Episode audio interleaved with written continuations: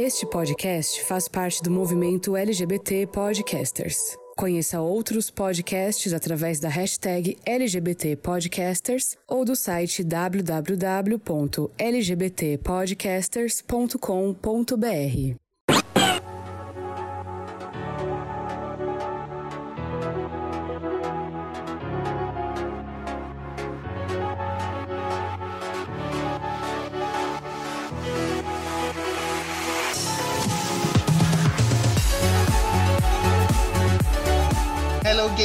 como vocês estão? Vocês estão bem? Aqui tá tudo bem. Eu sou o Ângelo Prata, sejam muito bem-vindos a mais uma edição do GamerCast. E dessa vez eu estou aqui com um convidado ilustre que já tá ba- batendo cartão aqui pela terceira vez, né? Sempre para discutir assuntos filosóficos, assuntos complexos. Ele que é formado pela Universidade de Massachusetts, né? Então ele tem PhD em Resident Evil. Senhor Felipe De Martini do New Game Plus, como você está? tá virando tradição, né? Toda vez que tem um novo lançamento de Resident Evil, eu tô aqui. E esse é um diploma que eu gostaria muito de ter na minha parede. Eu tô bem, sempre, sempre uma honra e um privilégio estar aqui conversando sobre essas maravilhas com vocês. Que bom! Muito obrigado por ter aceitado o nosso convite novamente. Não, cê- agora eu, daqui a pouco eu já vou me considerar em casa, assim, já vou tirar o tênis, já vou esticar, esticar a perna em cima da mesa de centro, já vou ficar de, de boa. É, já senta na nossa mesa de bar, já pede a sua, Exatamente. sua breja. Exatamente.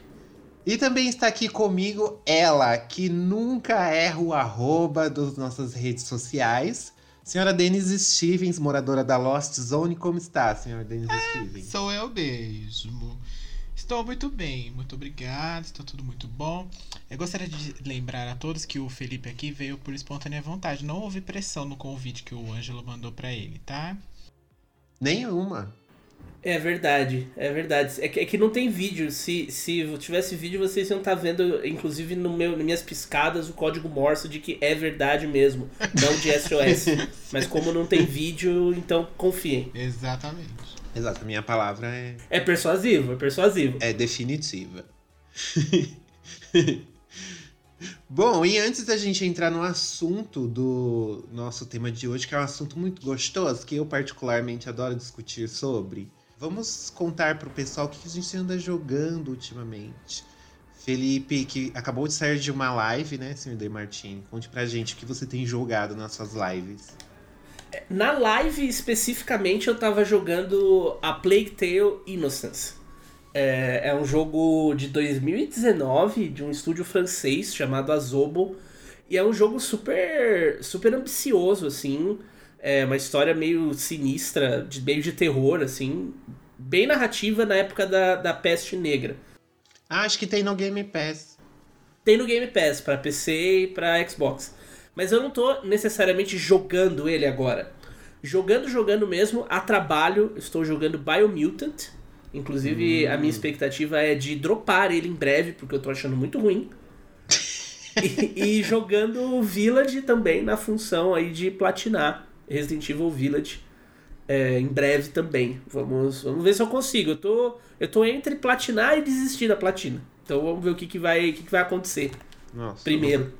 Nunca platinei nada na minha vida. Eu zero o jogo e depois eu largo ele pra lá. Só volto a jogar quando tem alguém que nunca jogou. Que aí eu falo, ah, você nunca jogou? Você quer jogar? Aí eu ponho a pessoa pra, pra jogar. Mas platinar e ir atrás de troféuzinho. Ai, É, eu, eu tenho pouquíssimas platinas, assim, pouquíssimas. É, é, é, os Resident Evil, os principais, estão todos platinados. Mas meio que só, assim. Eu não tenho muita paciência nem muito saco. Eu tenho que curtir muito o jogo, sabe? Pra, Uhum. pra passar por, por isso. Até porque é, às vezes é muito difícil de você platinar. Tem uma galera que pega muito, pira muito errado, assim, no troféu. E você, senhor Denis, o que você está jogando neste momento? Alguma coisa fora da lei que o FBI deva se preocupar? Ah, é claro que não, meu filho, porque eu sou uma pessoa que não ando fora da lei. Você deveria saber disso. Você não usa emuladores, você não destrava console, somente original. Lógico que não. A mesma lei que você segue é a que eu sigo, aqueles. então, né? Mas enfim, eu tô jogando algumas coisas aí, né? Eu comecei a jogar depois do nosso do nosso do nosso episódio de Zelda, eu tive um, um pequeno surto aqui. E aí eu tô rejogando o Ocarina of Time, no, a versão do 3DS, né? Já estou aí caminhando para já tô mais da metade para frente, já tô na, no famigerado Templo da Água, né? Ah, é o mais gostoso. Com o Link hum, adulto. Todo mundo ama. É. Vamos ver aí. Porque eu também vi que nessa versão do 3DS eles deram uma facilitada, né? Tá, tá um pouquinho. É, por, é porque não precisa entrar no menu para você pôr bota, tirar bota. É só você apertar no touch, assim, a versão do 3DS. Então fica muito mais fluido, assim, a, a jogabilidade. Aí eu estou jogando. E estou jogando também no Switch o Link's Awakening. É, o remaster que saiu esses tempos atrás aí, né? Tô jogando ele também, já tô quase acabando. Falta só um item lá para eu acordar o. chocar o ovo do dinossauro, do Maravilhoso. Dos ventos. Esse Link's Awakening é um dos meus jogos preferidos do Switch, assim. Eu gosto muito dele. Ele é muito legal, ele é, ele é muito. É muito bonito o jogo. E você tem muita coisa assim de do Link's Awakening no, no do Link of the Link to the Past e do do próprio Between Worlds também, que saiu pro 3DS. Tem bastante coisa que veio dele, assim. E é um Zelda bem clássico mesmo, de... Tem lá o mundão e você vai seguindo, tem uma ordem para você fazer as coisas, mas você pode não necessariamente seguir essa ordem no, direto, você pode parar e fazer side quest e achar os corações. Tem aquele negócio, ah, tem uma área aqui que você só pode ir quando conseguir tal equipamento e assim você vai progredindo. É bem, é bem legal, é bem legal o jogo mesmo. E eu estou jogando ele traduzido em português. Que a Nintendo mandou aqui para mim um release oficial pra eu, pra eu ver se tá tudo certinho. Tô, né, os erros de português, essas coisas todas aí. Early access da, da localização. Exatamente. Uhum. Então tá bem legal. E ele tem uma historinha bacana. É, bem, bem legalzinho. Menina, esses tempos agora eu não tive tempo de jogar nada novo, assim. Mas eu acho que eu vou me comprometer a terminar Cyberpunk logo, porque eu estou enrolando para ver se esse jogo dá uma evoluída legal, assim, nas correções, né, no Play 4, porque jogar ele no Play 4 não, não, não, não é uma tarefa fácil. Mas eu acho que eu vou pegar ele assim, parar de fazer missão secundária e, e ir logo pro final, sabe? para pegar a história e fazer uma análise sobre. Porque é o que, é o que tem para hoje. Esse jogo, eu acho que. No Play 4, eu acho que ele não tem muita salvação. Você tá jogando ele só no Play 4, você não tá na, no, nem no PC, nem na, nem na nova geração. Não, não tenho nova geração. Eu fui um dos felizardos que recebeu a chave só do Play 4 no dia do lançamento. É, é, e eu, e, é... e eu, olha só, eu pedi a chave do Play 4 justamente porque eu achei que seria a melhor versão. Por estar. Por ser um jogo feito para a geração PlayStation 4, né? Todo mundo pensou isso. E aí, senão eu tinha pedido para PC, né? Se eu, sou, se eu soubesse dos ocorridos, dos acontecimentos futuros, mas infelizmente a minha bola de cristal não estava funcionando nesse dia. Eu joguei nas duas plataformas, tipo, é, é, é eu joguei no Xbox Series X e joguei no Play 4. É, é um sofrimento, assim. É, é uma jornada jogar aquele jogo na velha geração de forma geral. Eu fiquei pensando na galera do Xbox One S. Que, que sofrimento que deve ser. Pois é. E eu jogo no PlayStation 4 Fat, viu? Só pra. Ah, eu joguei no Fat também. É uma pra desgraça. Tudo melhor. É uma desgraça. Bom, e já que a gente falou que a gente tá jogando neste momento, chegou a hora dos recadinhos que a gente recebeu da nossa última edição sobre os emuladores. O arroba underline incri, Incribon. Incribon. Gente, esse povo tem uns arrobas. O Arthur Marques. O Arthur Marques, ele mandou o seguinte recadinho pra gente. Ele falou, gente linda, eu tô ouvindo o EP dos emuladores do GamerCast agora, no trabalho, e vi o comentário sobre o Ghost of Tsushima, sobre as empresas orientais não fazerem nenhuma menção sobre LGBTs.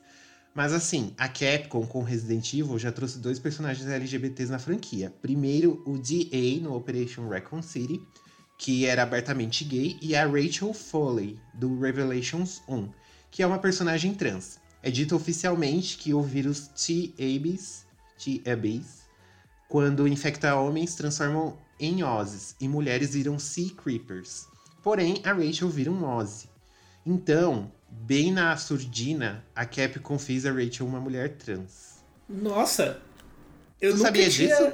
Eu nunca tinha. Não! Olha Devolve aí. o seu diploma de Massachusetts, então. Meu Deus, olha só!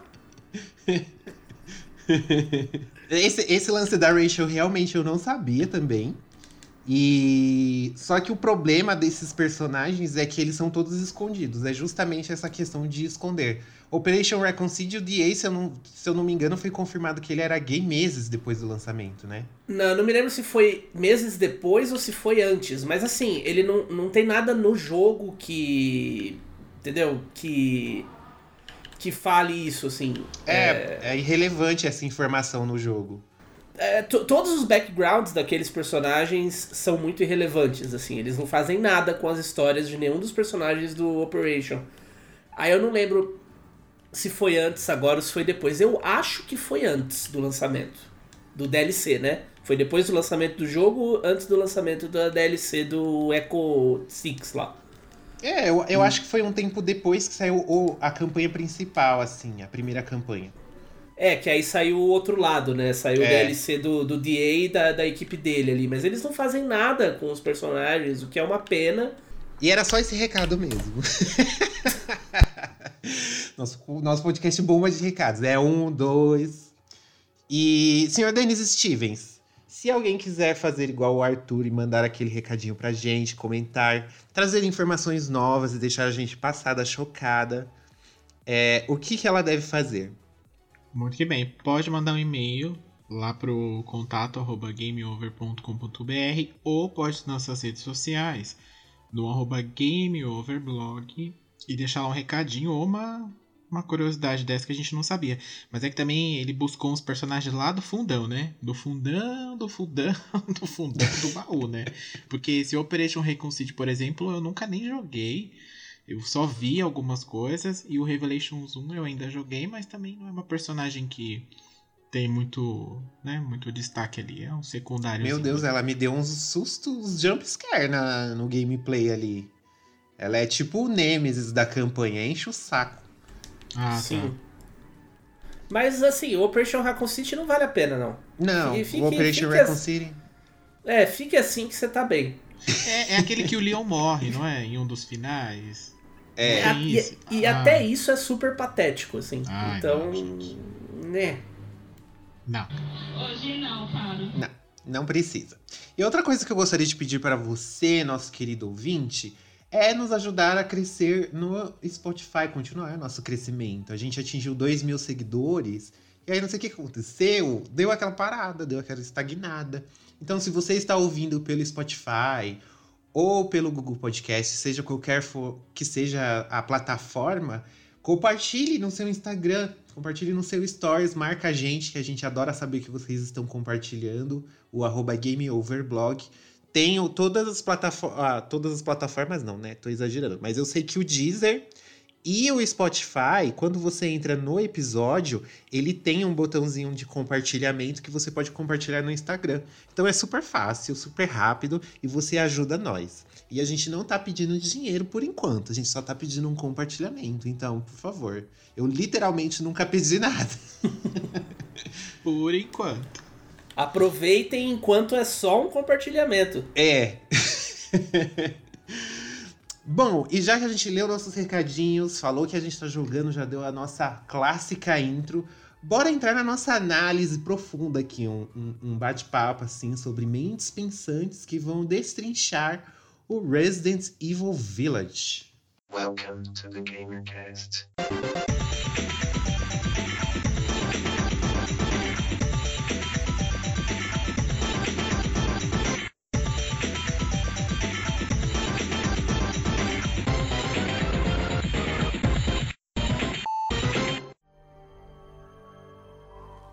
Muito tempo, uma menina saiu com a mãe atrás de frutas para o pai que estava trabalhando.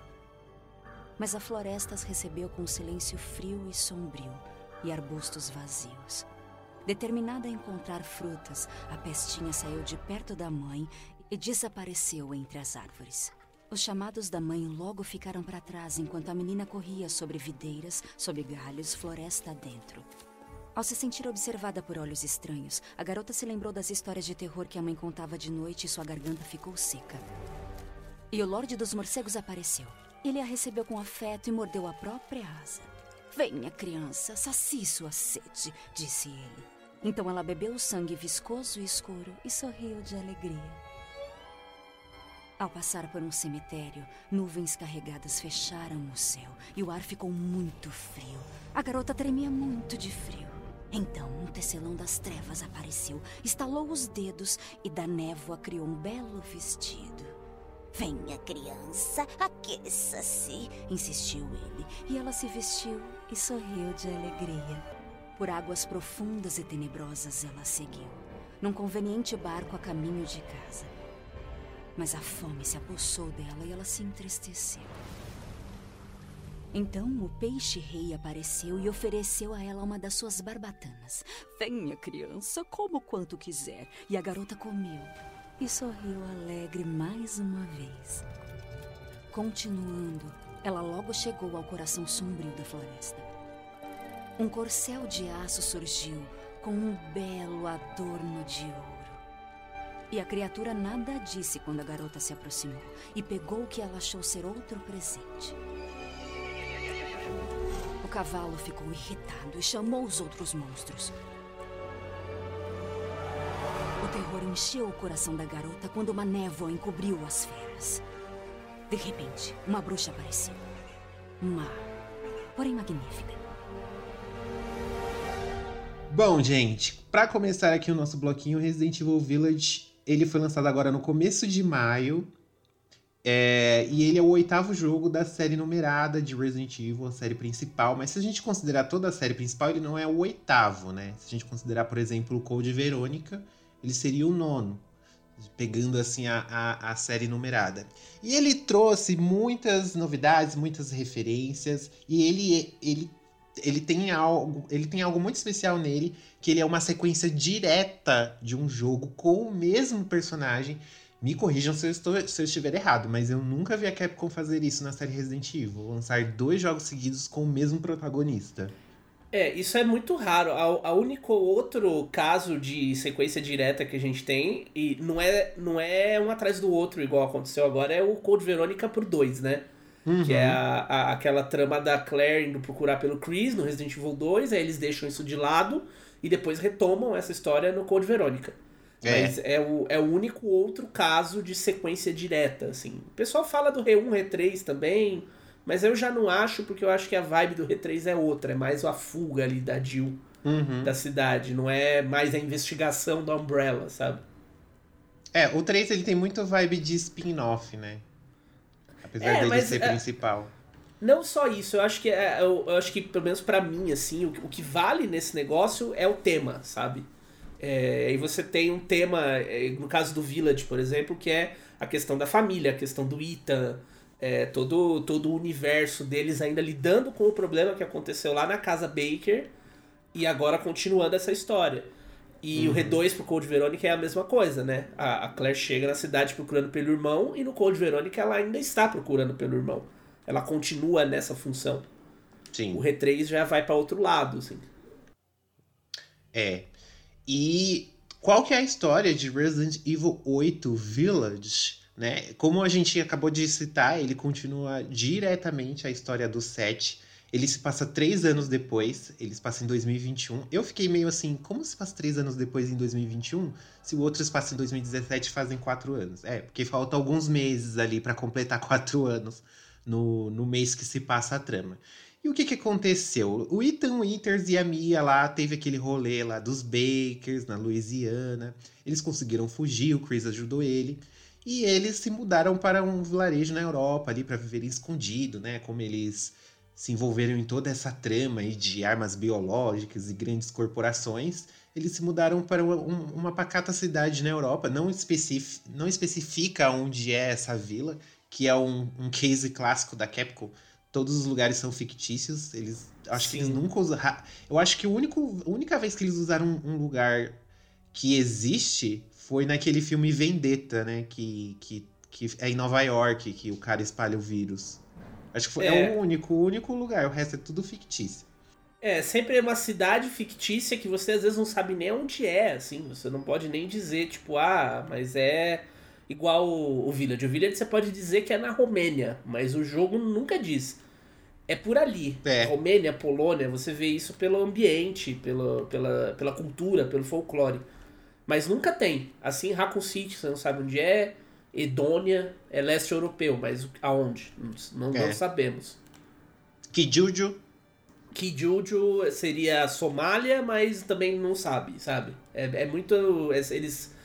Eu acho que isso também tem a ver com o fato desses lugares sempre serem destruídos, explodidos por bombas e pegar fogo no final, né? Então, Sim. não vamos destruir um lugar real. Sim. E o que que acontece? Eles se mudaram, estão vivendo uma linda e bela vida de casal e eles tiveram uma filhinha chamada Rosemary. E o que que acontece? No meio de um jantar em família ali, logo no início do jogo, isso não é spoiler porque está no trailer, e isso é o- literalmente os primeiros 10 minutos de jogo. É, a Mia é pipocada, literalmente. Ela leva uns pipocos na cara de ninguém menos que Chris Redfield, que chega lá botando uma banca e diz que não quer explicar nada porque ele simplesmente não quer, que ele não está afim. Chris, que porra é essa? Foi mal, Ida. Não! O quê? O quê?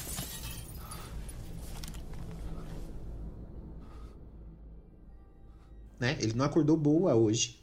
E diz que é, pro, pro Ethan não se envolver e acaba levando ele e a bebê. Só que no caminho, alguma coisa acontece com um comboio ali, com o carro que estavam levando a bebê, o corpo da Mia e o Ethan, que o Ethan acaba acordando desnorteado no meio da noite com o carro onde ele estava capotado e sozinho, e os soldados ali todos mortos que estavam levando eles. E aí, vagando ali na, naquela neve toda, naquela floresta, ele acaba encontrando, encontrando um vilarejo maldito que está sendo atacado por várias criaturas, assim, que lembram bastante os lobisomens, mas que na verdade, né, como é Resident Evil, a gente sabe que é sempre são armas biológicas, é algum vírus, é alguma coisa do tipo. Então, essa é a introdução de Resident Evil Village, em que a gente começa a explorar aí esse mundo novo que a Capcom criou e colocou aí como série principal. Inclusive, uma curiosidade, o 8 de Resident Evil Village, ele tá entre o nome ali, é, em algarismo romano, porque a Capcom não queria que o pessoal visse o 8 e assustasse, falando assim, ah, eu tenho que jogar oito jogos para entender esse? Não. Por isso que eles deixaram o título assim como principal Resident Evil Village ali. Mas ele é o oitavo jogo. E agora eu queria, é, antes da gente entrar em detalhes da história, assim, a jogabilidade ela trouxe umas novidades, né? Porque o Ethan, ele passou por um treinamento militar que ele cita no começo, então agora ele tem a defesa. É, e o que, que vocês acharam dessa questão de combates do 8 assim pro 7? Vocês viram alguma evolução nesse sentido? Eu vou dizer que eu gostei muito mais do que eu achei que eu gostaria do Village, assim. É, eu sempre tiro sarro que quando, quando a Capcom diz que vai, o jogo vai ter toque de ação é porque vai ser um jogo de ação. Uhum. Eles não, não têm conta. E isso foi uma coisa que o Village me fez engolir minhas palavras, assim. Eu gostei muito do equilíbrio entre a, a porradaria ali e, e o terror. Não vou dizer terror, porque. eh, Nem tanto, né? Mas eu curti o equilíbrio, assim, de você ter partes mais rápidas, partes mais lentas. E uma jogabilidade bem interessante, assim. Me agradou muito mais do que eu achei que agradaria, assim. É, eu, particularmente, eu já disse isso aqui várias vezes, eu não sou fã de jogos em primeira pessoa. Me dá uma, uma vertigem, uma, uma. sei lá. Não curto muito, mas com, com Village, como eu já tava me- já, já treinado por conta do set, eu consegui aproveitar um pouquinho melhor, assim. E os inimigos, assim, mais simples, tirando os chefes, eu achei sensacional. Os licanos, né, que são os lobisomens, assim, entre aspas, eles enganam a gente, eles, eles fingem que vão pra cima e na verdade desviam.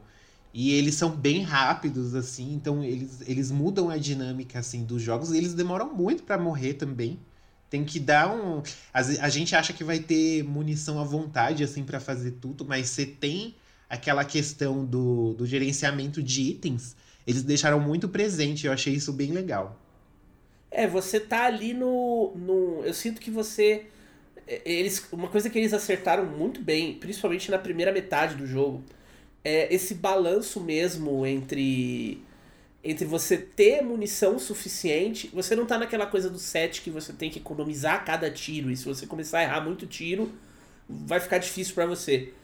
Tipo, o, o Village não, você tá com um certo conforto ali, com tem muita arma, tem bomba, tem vários tipos de armas diferentes, mas ao mesmo tempo você a, a, a margem que você tem ela não é super grande assim. É. Então se você você tem que saber lidar ali, senão você vai ficar sem munição sim. E você, senhor Denis, o que, que você achou da jogabilidade do Village? Achei ok, assim. Pra quem jogou o 7, não- eles mudaram alguma co- algumas coisas, é. E eles dão a desculpa. Porque no 7 eu senti que o, o Ethan é bem bocozão, né? Tipo, ele não sabe muito bem. Não é, por exemplo, igual você jogar com o Chris lá na, naquela famigerada DLC que veio junto depois. É, você percebe que é um. que é uma pessoa novata, assim, né? Não tem muita coisa. Agora, no caso desse, o Ethan já disse que passou por treinamento militar lá com o Chris, lá na BSA, né? Depois que eles saem da casa dos Bakers lá. Então você já percebe alguma coisa, que nem ele já usa é, tipos, mais tipos de armas, né? Como o Felipe mencionou, tem um rifle, tem bomba, tem mina, tem umas coisas que não tinha no set. E eu senti É. bem equilibrada essa questão. Os itens nunca ficam sobrando demais. E quando você acha que tem muito item, é, vem uma quantidade de inimigos onde você praticamente zera eles, e aí você começa a, a caçada de procurar novamente. Então, nisso, a Capcom acertou bem, de equilibrar. De não virar um, por exemplo, um Resident Evil 6 da vida, que você tem munição a cada esquina que você vira, um monte assim. Então você não se preocupa com item, com se preocupa em, é, né, em em como você vai, se vai sobrar, se vai faltar, se você ficar guardando bala pra. Geralmente, que que quando tá jogando Resident Evil, você faz o que? Ah, armas de umas armas. É, ba- perdão, munição de, de armas mais fortes, tipo 12, ou tipo Magnum, né? Ou lança-granada, você acaba meio que economizando nos inimigos mais simples, né? Aqui, dependendo do, do seu gameplay, você nem precisa, você pode é, né, usar elas de forma mais à vontade mesmo e né, mais variada. Você não precisa ficar presa a uma arma para economizar munição, porque lá na frente você vai precisar, enfim. Mas eu gostei, eu achei bem bom. A questão do primeira pessoa também impacta um pouquinho pra mim. Realmente o set me deu dor de cabeça durante um tempo, mas esse aqui eu tive que eu desci, eu já fui me precavendo e eu desci a sensibilidade assim quase que no máximo, assim, o- a câmera ficou bem lenta pra virar e para e para você coordenar ali, mas deu pra jogar tranquilo, mas aí o que foi o que salvou e não não me fez ficar enjoado, nem nada desse tipo de coisa, então acabei que foi de boa. Na vida e na morte, proclamamos glória. É. Oi? Não devia estar aqui. Não é seguro. Que merda. Aí, tá me escutando? É você, o pai da criança. Criança? Peraí, tá falando da Rose? Ela tá aqui? Rose! Rose! Isso. Ela corre um grave perigo. Desde que a mãe Miranda trouxe ela para o vilarejo, as trevas nos dominaram. Tá falando do quê? Dos monstros? O sino do castelo prenuncia o perigo. Eles estão vindo! Não. Peraí. Cadê a Rose? Quem é a mãe Miranda? E do visual, gente, que é, algum de vocês jogou, é, eu e o Denis, eu sei que a gente não jogou no PlayStation 5. Você jogou aonde? Você jogou no PC, ou Felipe, ou no Play 4? Eu joguei no Play 4 e joguei no Xbox Series X também. E assim, ainda impressionado com o quanto esse jogo é bonito. Tanto no Play 4, e o meu Play 4 é o Play 4 Fat ainda, é o primeiro modelo. E na nova geração é uma coisa assim, ele brinca muito com a iluminação, né? Uhum. Então a, a nova geração já tem o Ray Tracing, tem uma série de coisas ali que, que você aproveita demais e que deixa o jogo ainda mais atmosférico, assim. Sim, eu gostei também do visual, mas eu achei que não dá pra ver muito, assim, não dá pra ver muito o quanto esse jogo é, é poderoso no, no PlayStation 4 Fat. Principalmente se ele for jogado numa TV comum. Se sua TV tipo, não tiver um HDR ou for Full HD, por exemplo. Sim. E aí você não vai perceber tanta diferença. Você vai achar bem parecido com o 7. Mas qualquer gameplay que você pegue do trailer do PlayStation 5 ou do Series X, você vai ver que tem um salto gráfico assim considerável. Nível de detalhamento é, é incrível, assim, o, o castelo da Dimitrescu, toda a ambientação do jogo em si é muito bonita. Eu fiquei assim, ele, a Capcom caprichou muito nessa parte visual assim do jogo. Eu joguei no PlayStation 4 também. O meu é o Slim aqui. A minha TV tem HDR, até eu configurei pra jogar e tal. Em- Aí eu percebo que em alguns lugares é, você nota melhor essa a qualidade assim. As áreas externas eu achei eu não gostei muito, por exemplo, daquela parte da vila ali, eu achei meio monocromático demais. Tudo bem que eles estão ali no é por Na conta do neve. lugar que eles estão, enfim. Mas quando você chega dentro, por exemplo, dentro do castelo da Dimitrescu, aí, aí dá uma brilhada mesmo, assim, a questão da, da engine lá, da R, RI Engine, né? E é Uhum. muito que eles vieram. Eles vão. ah, Você percebe que eles estão aperfeiçoando essa, essa, essa ferramenta e é muito nítido, né? Pega lá o Resident Evil 2, por exemplo, que já é o remake, que já era maravilhoso. Tem uns gráficos assim é, que é, você fica besta em alguns momentos. E eu acho que a o que eu mais acho legal é a movimentação do, dos personagens, por exemplo, no, no 2 remake, em- é, a reação de quando você dá uma- uma- um tiro no zumbi, por exemplo. Né? Aqui é, eu não gostei muito, achei que eles, eles regrediram um pouco, assim, principalmente no, nos licanos e tal. Tudo bem que eles desviam, eles têm, eles são mais, eles têm uma, uma mobilidade melhor do que um zumbi, por exemplo, né? É, mas eu- gostei, até pra mim ainda, nesse ponto, o, o remake do 2 é melhor. Mas de resto, assim, você vê que eles evoluíram muito. Se você pegar até o próprio Devil May Cry, o, esse último que saiu, que também é nessa engine, assim, essa questão Uhum. de personagem é uma, é uma coisa que fica muito impressionante, assim. As, as, as cenas em que mostra, a, logo no começo, que mostra a Mia com o bebê no colo e a movimentação dos dois, o próprio Chris quando chega, é, é muito legal. Tem um probleminha ali com o cabelo, mas é porque eu tô acostumado com a Square. A Sclaire passa seda em todos os cabelos. A Square tem um negócio com os cabelos, e aí você fica mal acostumado, né? Então e parece que no Resident Evil parece que os cabelos tá sempre sujos, tá sempre estranho, tem uma movimentação meio estranha. Mas é besteira também, assim. Mas é, o ponto forte, assim, é o castelo mesmo da, da, da Dimitrescu, assim. Tanto em design quanto em level design também. Achei incrível o fato de você, hora tá no porão, e aí você já sai lá em cima, e depois você sai num lugar onde tem quatro caminhos e é gigante, tem muita, muitos lugares para você ir. Tem lugares que você pode passar desapercebido, né? Se for Uhum. se você não for explorador mesmo e tal. Mas eu gostei. Eu achei que, mesmo no PlayStation 4, o trabalho foi é, é bem honesto, assim. Sim, muito sim. bom, assim.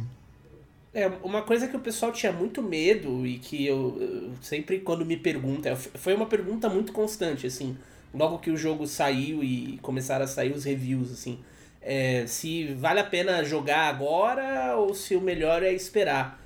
É, o que eu sempre falo é assim, quem jogar no Play 4, quem jogar no Xbox One agora, não vai perder nada do jogo, assim. É, Ele tá muito bonito, e, e muito incrível. E tá tudo lá, sabe? Você não, não vai perder em ambientação, você não vai perder em, em beleza, em quantidade de inimigo na tela, sabe? Essas coisas que às vezes nas gerações anteriores aconteciam. É, é- a otimização tá incrível. Agora, no PlayStation 5 e no Series X, aí é outro outro outro nível. Tem o Chan, né? Você Ele ganha é o muito, ele é muito mais bonito e aí você entra no campo dos. Mas você entra no campo dos detalhes, sabe? Tudo fica muito mais detalhado, muito mais bonito, mas é, é detalhe. São detalhes importantes de loading, de iluminação, de tudo mais, mas não deixam de ser detalhes, assim. Não é o Cyberpunk que a gente tava falando antes, sabe? Que é terrível na, nos consoles atuais, assim. Outra coisa que eu gostei bastante, assim, pra gente aproveitar essa parte sem spoilers, foi a mixagem de som. Eu liguei o, o meu Play 4 na TV da sala e na sala a gente tem um home theater, home theater, vamos home theater? Home Teach. E, assim, não é um home theater novo, assim, é até antiguinho e tal. E a TV de, da sala tem HDR, aí eu consegui, tipo, melhorar um pouquinho, assim, o visual. E, gente, que mixagem de som é essa? Ah, é incrível. É, esse jogo tem que ganhar prêmio de som, assim. Se Sim, tem um com prêmio que é certeza. indiscutível, é prêmio de som. É maravilhoso. incrível, você ouve gota, você ouve, tipo, coisas batendo, alguma coisa caindo, vento. E eu joguei de fone, né? O, o jogo inteiro eu joguei com fone. E a todo momento, às vezes, você tá andando e você escuta um barulho, você escuta como uma gota, um portão abrindo, e você não tá em lugar assim que você não acha o que é, e você fica, meu Deus do céu, peraí, tem alguma coisa aqui. Alguém tá vindo, mas não tem, é só tipo ambiental, a ambientação do lugar. Quando você tá na vila, por exemplo, a todo momento você ouve os corvos e, e o som vem exatamente na direção de que ele tá vindo, então Uhum. dá uma sensação de que ah, ele tá aqui atrás, sabe? Aquela história do do, do 7.1 lá, aquela história do som e tudo mais. Então, no PlayStation 4 já é assim, imagino no 5, por exemplo, que tem essa questão do é, esse- essa potência de som muito melhor, né? Eles têm isso como chamariz também pro PlayStation, né? Essa questão do som. É, então imagino que deve ser ainda mais deve ser ainda mais amplificada essa questão mas eu gostei muito eu achei que realmente o som é muito e fora o som é, não só do ambiente mas dos próprios monstros e do de quando ele ataca quando morde quando o Ethan é decepado pelas 40 50 vezes durante o jogo todo é, é muito assim é da- chega até a dar uma aflição assim em você quando tá ouvindo Muito bom. Não, e ele, ele, ele compõe o clima muito bem, assim. É, é, Uhum. é realmente muito, muito especial. É aquela coisa de você. Quando você tá na vila, assim, parece que sempre tem alguém hum, na sua visão periférica, assim. Sempre tem alguém atrás de você, sempre tem alguém te farejando. É, é surreal. E às vezes nem tem. Mas o jogo cria esse. Principalmente na primeira jogada, né? Quando você não sabe muito o que esperar ali. Ele cria essa tensão constante com o som, assim, que é, é muito especial mesmo. assim. São poucos jogos que fazem isso. Em Resident Evil, então, menos ainda. Sim, e o que já é completamente o oposto, por exemplo, quando você chega na casa das bonecas lá, que não tem som de nada, praticamente, é, e também não tem luz uma hora, e aí você meio que não sabe o que vem, e aí você tá acostumado a ouvir os sons e meio que se guiando por ele lá na vila, e você chega aqui e não tem nada aí. E aí eles criam um outro clima pro jogo, né? Que acho que é uma coisa que também se destaca bastante, essa mistureba de coisas que a Capcom fez dentro do jogo, e de, mistureba de, de jogos dentro dela, e que, por incrível que pareça, né, a gente tem que tirar o chapéu pra ela nesse sentido, que ela conseguiu executar todas muito bem. Então, assim, na parte que você tem que. é, naquela parte que tem o terror psicológico, eles conseguem te colocar na- no cenário propício pra isso, né? Na parte que é mais ação, que é mais bombardeio, tiroteio, eles conseguem te colocar com isso também. Na parte que é, é, é, é mais um terror, assim, de visual, né? Mais gore, assim, também eles conseguem... Então, ele- eles conseguem passear por todos esses, todos esses cenários bem feitamente.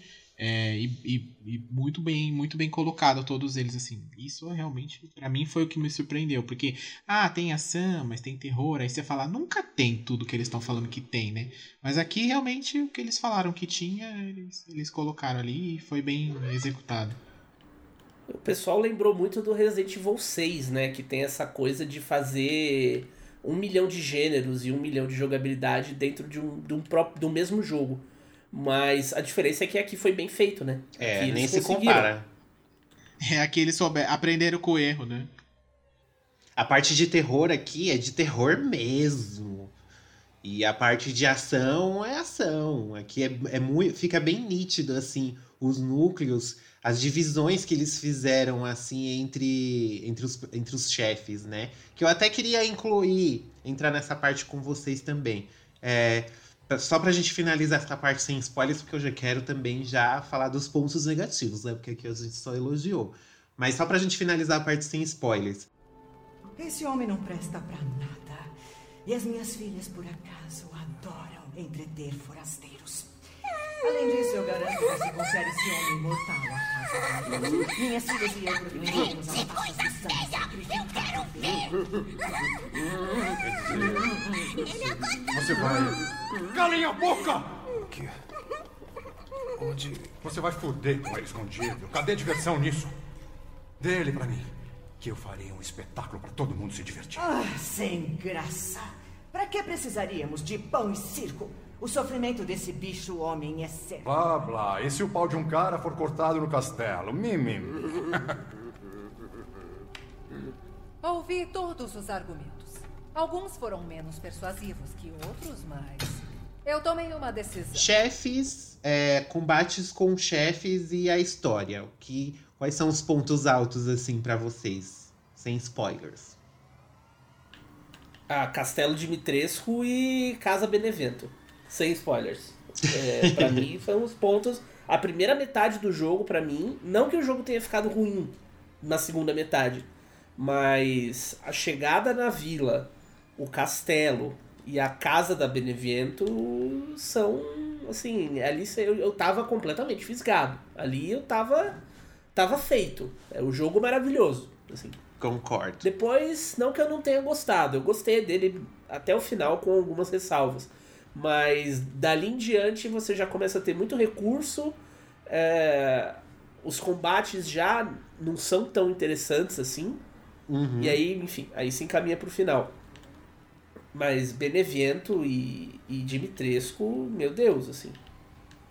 É, só pra, só pra contextualizar, para quem não jogou ainda, é, o Village ele tem quatro chefes principais, né? Que, que a gente tem que enfrentar ao longo da campanha. E esses são os dois primeiros, a Dimitrescu e o Benevien, a Beneviento. Não que a gente não enfrente outros inimigos fortes, assim, chefes, tem. Mas esses quatro são os principais, assim, da trama. Eu, eu concordo também com o que você falou e queria elogiar, tipo, o design desses personagens. Porque faz muito tempo que Resident Evil não trazia uns personagens assim tão icônicos, assim, inesquecíveis. Gente, o que, que é a Dimitrescu, assim, como personagem? Eu acho que a Capcom nem esperava que ela ia viralizar, que ela ia fazer tanto sucesso, assim. E ela tem uma participação. Ela, a participação dela não é tão grande assim durante a campanha, né? Mas, gente, o que, que é isso? Toda, toda a mitologia, assim, em volta da vila, dos lords, assim, eu curti pra caramba. Eu acho que a maior prova de que ela não esperava é o, o quanto. Não só o caso da Dimitrescu, né? O quanto ela usa ou o quanto ela não usa os, os, os lords, né? Uhum, é, só usa ela. Os, os lords marcam essa, essa variação que a gente falou de vários estilos de jogabilidade dentro do próprio jogo. Assim, cada lord é uma experiência tanto narrativa quanto de gameplay diferente. Assim. E são personagens tão legais que eu queria ver mais deles, assim. Porque eu achei que foi pouco. Falou-se pouco. Sim. Evoluiu pouco mais. os personagens e, e aí já vai pro próximo e é isso aí, sabe? E você, senhor Denis? Eu acho, assim, que com certeza essa questão dos vilões aí é um ponto positivo para ela mesmo. Mas ao mesmo tempo, eu acho que foi um ponto negativo, porque a Capcom vem raspando muito ali, e aí falando um pouco já do que eu não gostei, ela vem raspando um pouco ali na questão do enredo, né? E aqui ela joga os quatro personagens, eles são apresentados quase que no, logo no começo, né?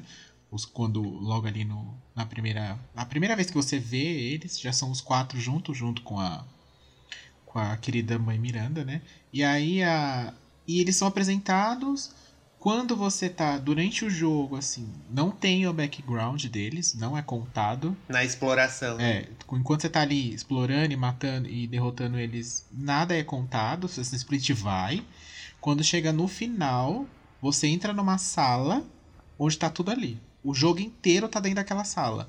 A história dos quatro, a história da própria Miranda e tudo que se sucedeu nesse tempo e por que que isso aconteceu, enfim. Então, assim, é um problema de enredo? É um problema de enredo. Que ela não soube desenvolver o que ela mesma, o que ela criou.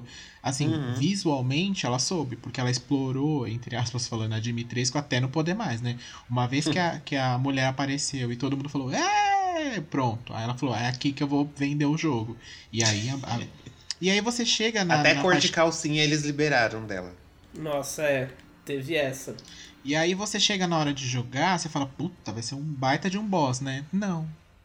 É um boss meio cagadinho ali, enfim, que poderia ser qualquer outro, sabe?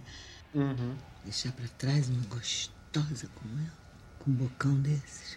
A mesma coisa no começo, quando liberou a Dimitrescu, também deram uma atenção super grande para as três filhas dela lá. Procurando a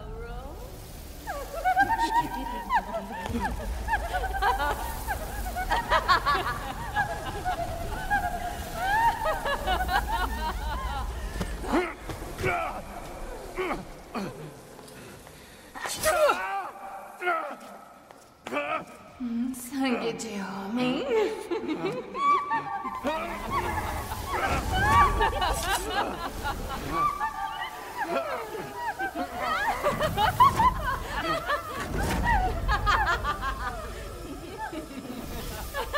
E que também no jogo você. Ela é quase que um inimigo comum, assim, porque não tem muito. Tem ali um filezinho explicando como elas foram transformadas, enfim, né? O processo. Que explica um pouco também da questão do. Do, do mofo lá, né? Do vírus e tal. Mas tudo muito pouco, assim, tudo muito contado. Muita, parece que ela tá com medo de contar a história pro povo ver que é ruim ou que não é, sabe assim? Falar, não vamos contar tudo não, senão o povo vai achar que não vai, vai reclamar. E aí se eu conto só um pouquinho, eu posso mudar lá na frente o, o resto, sabe? Assim, é, é, é, foi a impressão que eu tive, assim. E isso, o fato de você passar o jogo inteiro sem saber nada, e só saber isso, literalmente, na última sala do jogo, isso me incomoda, assim. Porque acaba não te prendendo pela história e acaba te prendendo mais pelo gameplay e por conta de tudo que você já viu, né? Dos quatro ali, você quer matar, você quer destruir os quatro, você quer saber o que acontece. Então a todo momento você fica esperando vir informação, mas não vem, né? E quando vem também, vem meia dúzia de palavras e é isso aí, gente. Obrigado por jogar e os créditos subindo, né? Concordo em gênero, número e grau. Faltou file. Faltou file, Capcom. Tinha que ter mais papel lá pra gente ler. Eu concordo plenamente. Eu acho que a Capcom tem um sério problema, isso não só nessa parte da história, mas ela tem um sério problema de falta de, falta de sutileza, assim. Parece que ela perde a mão em alguns momentos. Eu não sei se. é, se a ideia é cativar. Assim, não sei não. Com certeza a ideia é cativar mais pelo gameplay do que pela história, sabe? Mas você tem essa coisa de. é, todo mundo. Toda batalha tem que ser gigante e apoteótica e tudo tá explodindo e voando o tempo inteiro. Isso não é de hoje, assim. Uhum. O Resident Evil 7 sofre muito disso e no Resident Evil 7 é ainda mais gritante, sabe? E aí tem essa coisa de, não, esta é a grande sala onde você vai descobrir todos os segredos, sabe? É, é uma falta de. de. sei lá, de que eu falo que é de sutileza, mas não é bem sutileza, assim. É uma falta de tato, talvez, sabe? De contar a história com cuidado, vagarosamente, assim, com Uhum. calma. É, e ela fez isso tão bem outras vezes, né? Em jogos mais antigos que, que tinham, que os consoles eram bem mais limitados e tinha bastante arquivo, contava bastante sobre background e de uma forma equilibrada, não tudo despejado num, num momento único do jogo.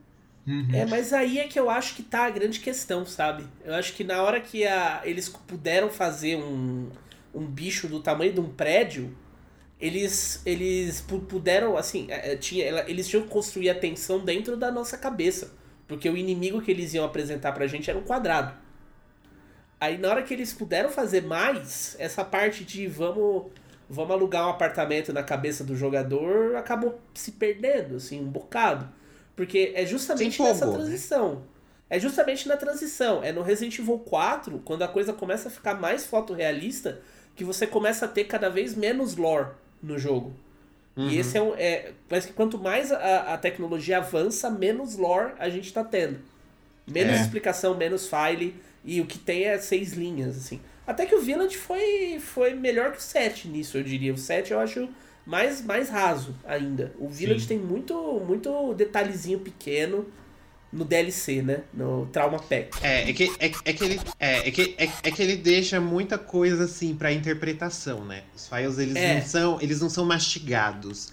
E Sim. nem assim coisas aos poucos que você vai achando. Os files eles vão te dar uma informação, aquela informação está incompleta e você vai entender um trecho do que, que se passou ali, mas os detalhes, quando foi, como foi, vai da interpretação de cada um. É. É. Exatamente. Eu acho que ela precisa. A gente acho que já comentei isso aqui uma vez, mas eu vou comentar de novo, porque, enfim. É, para ver se a Capcom escuta, quem sabe, né? Nunca se sabe. Mas eu acho assim que ela já soube fazer isso tão bem, como a gente mesmo já mencionou. Eu canso de falar aqui, gente, do Revelations 2, por exemplo, que é um jogo fechado Ai, dentro sim, do mundinho dele ali. Não é o jogo não é o jogo da série principal.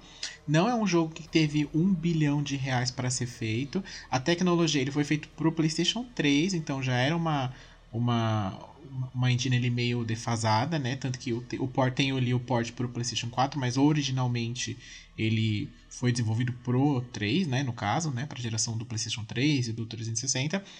E você tem ali esse storytelling muito melhor contado e, o- e o que podia dar muito mais errado, né? Porque já mostra a Claire dentro lá da, da Terra Save, e, e é uma coisa que meio que não foi falado antes, falou meio por cima lá no primeiro, enfim.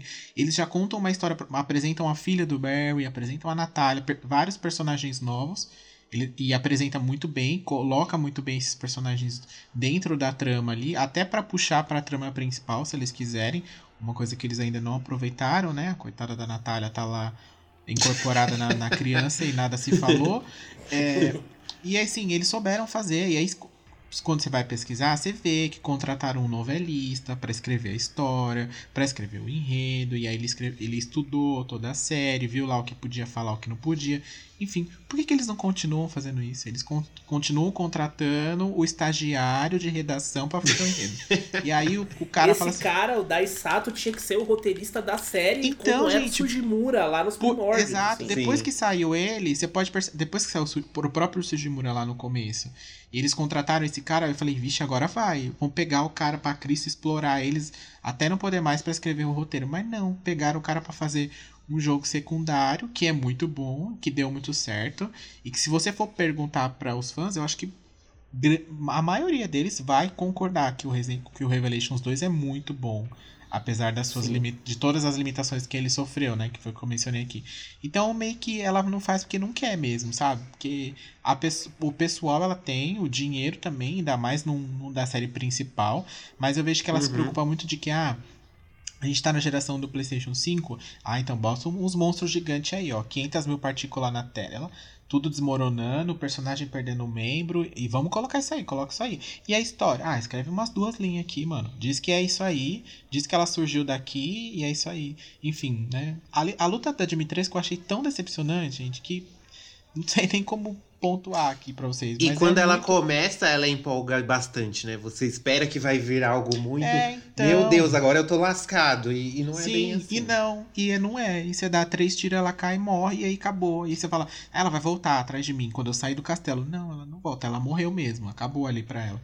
E aí, sabe, e não contaram nenhuma história antes dela, tipo, né? nem contaram como ela surgiu, enfim. Ai, gente, olha. É. É assim com todos os, os lords e. E é uma pena, assim, porque todos eles. Até o, o que eu gostei. Alguns ainda são pior, né? É, a- até os que eu gostei menos, que é o caso, por exemplo, do Heisenberg, é, é um. Assim, eu queria ver mais dele, sabe? Saber mais das motivações. Aí você começa a descobrir coisinhas de. de. de detalhezinho de trama, assim, que eles colocaram ali. E você fala, pô, por que isso não foi melhor explorado, sabe? É, desperdício, eu achei. Principalmente o Heisenberg. O desperdício, assim, sem fim, sem tamanho, assim. Uma loucura Transformer, pra mim não dá. Ah, não. Essa batalha com o Heisenberg, se a gente já, já pode entrar no- nos spoilers? Vamos, vamos entrar agora, já, já, já tá se empolgando aqui no. Já, já falamos. Ah, eu não vejo, é já que quero não- falar disso. já fala, já já estamos entrando agora, encerrando esse bloquinho de a gente já falou inclusive que a gente não gostou assim, segurando os spoilers ao máximo. Então se você não jogou o, Village, a partir de agora a gente vai rasgar o véu da viúva e botar as cartas da mesa, porque a gente vai lá falar os spoilers, vai falar das coisas do lado negativo que o jogo infelizmente também tem, o que não desmerece assim, mas antes, assim, bate bola jogo rápido, uma nota pro jogo sem spoilers pra quem vai parar de ouvir agora. De 1 a 10. 8,5. Denis. Vou dar um 8, só porque ela mais acertou que errou. Eu vou, vou dar um 8 também. Assim, a nota sem spoilers seria o 8. É agora. Vamos dar uma olhada. Ah, ora, ora, Ethan Winters. Se safou dos jogos idiotas do meu irmãozinho, não foi? Vejamos se você é mesmo especial. Sim, mãe.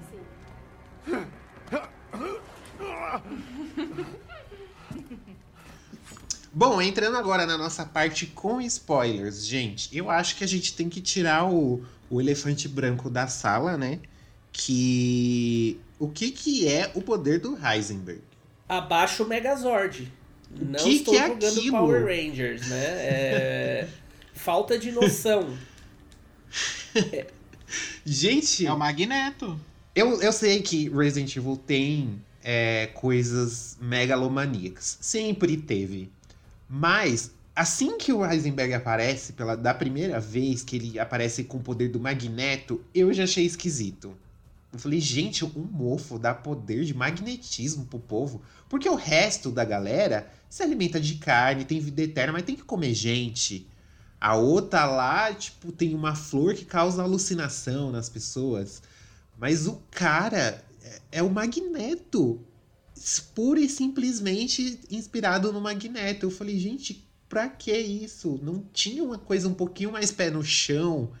Uma coisa com uma explicação mais biológica, assim, por mais que seja ficção para poder colocar, Heisenberg, pra mim, é o chefe mais sem noção de toda a saga, assim, Resident Evil. Não sei se é por conta de memória, que é o, é o Resident Evil que tá mais fresco, assim, pra mim, mas de todos que eu joguei, eu joguei toda a saga principal, vários spin-offs. O Heisenberg, pra mim, é disparado, assim, o pior chefe. Eu ia falar que ele é o mais sem noção desde o. Eu não lembro o nome dele agora, o chefe final do Revelations 1 que se teletransportava pela sala. Ai, sim, mas Porque- ele, mas ele tinha um visual, assim, de Tyrant. E a batalha É, com ele é era legal. É E- verdade. Só que a, do, a batalha com Heisenberg, você não toma dano, você toma muito pouco dano. É impossível morrer naquela batalha jogando no normal. Não sei se no modo pesadelo, no mais difícil, não, não joguei ainda, não sei se tem. Mas é impossível horroroso. você morrer no final, porque é tudo scriptado. Ele não te acerta em nada, praticamente. Seu sangue não sai. Então, assim, fica uma coisa assim, tipo. Mano, sem noção. Todo mundo que eu vi gameplay que chegou nessa parte ficou triste, ficou chateado, assim, ficou bolado. O que, que você ia falar, Denis? Então, eu concordo com vocês. Acho que se a gente for elencar aqui o que foi mais broxante, apesar de todos eles terem um, uma- né, um, um pouco disso, acho que ele fica. Porque assim, ele é o que menos se conta a história. É o Sim. que- é, é, você não, não tem nenhuma informação dele. E quando você. Depois que você derrota eles, também não tem muita coisa, você só vai descobrir mesmo lá no finalzão mesmo da história, no que eu comentei na sala.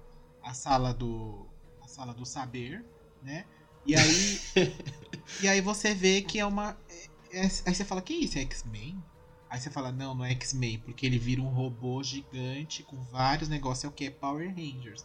E aí, como se não bastasse o- eles terem feito o Ethan loucão lá, que perde o braço e depois cola com, a, com o primeiro socorros, ele, é- eles ainda me botam o Ethan dentro de um negócio parecendo um Megazord também, totalmente Ganda, essas coisas, é, né?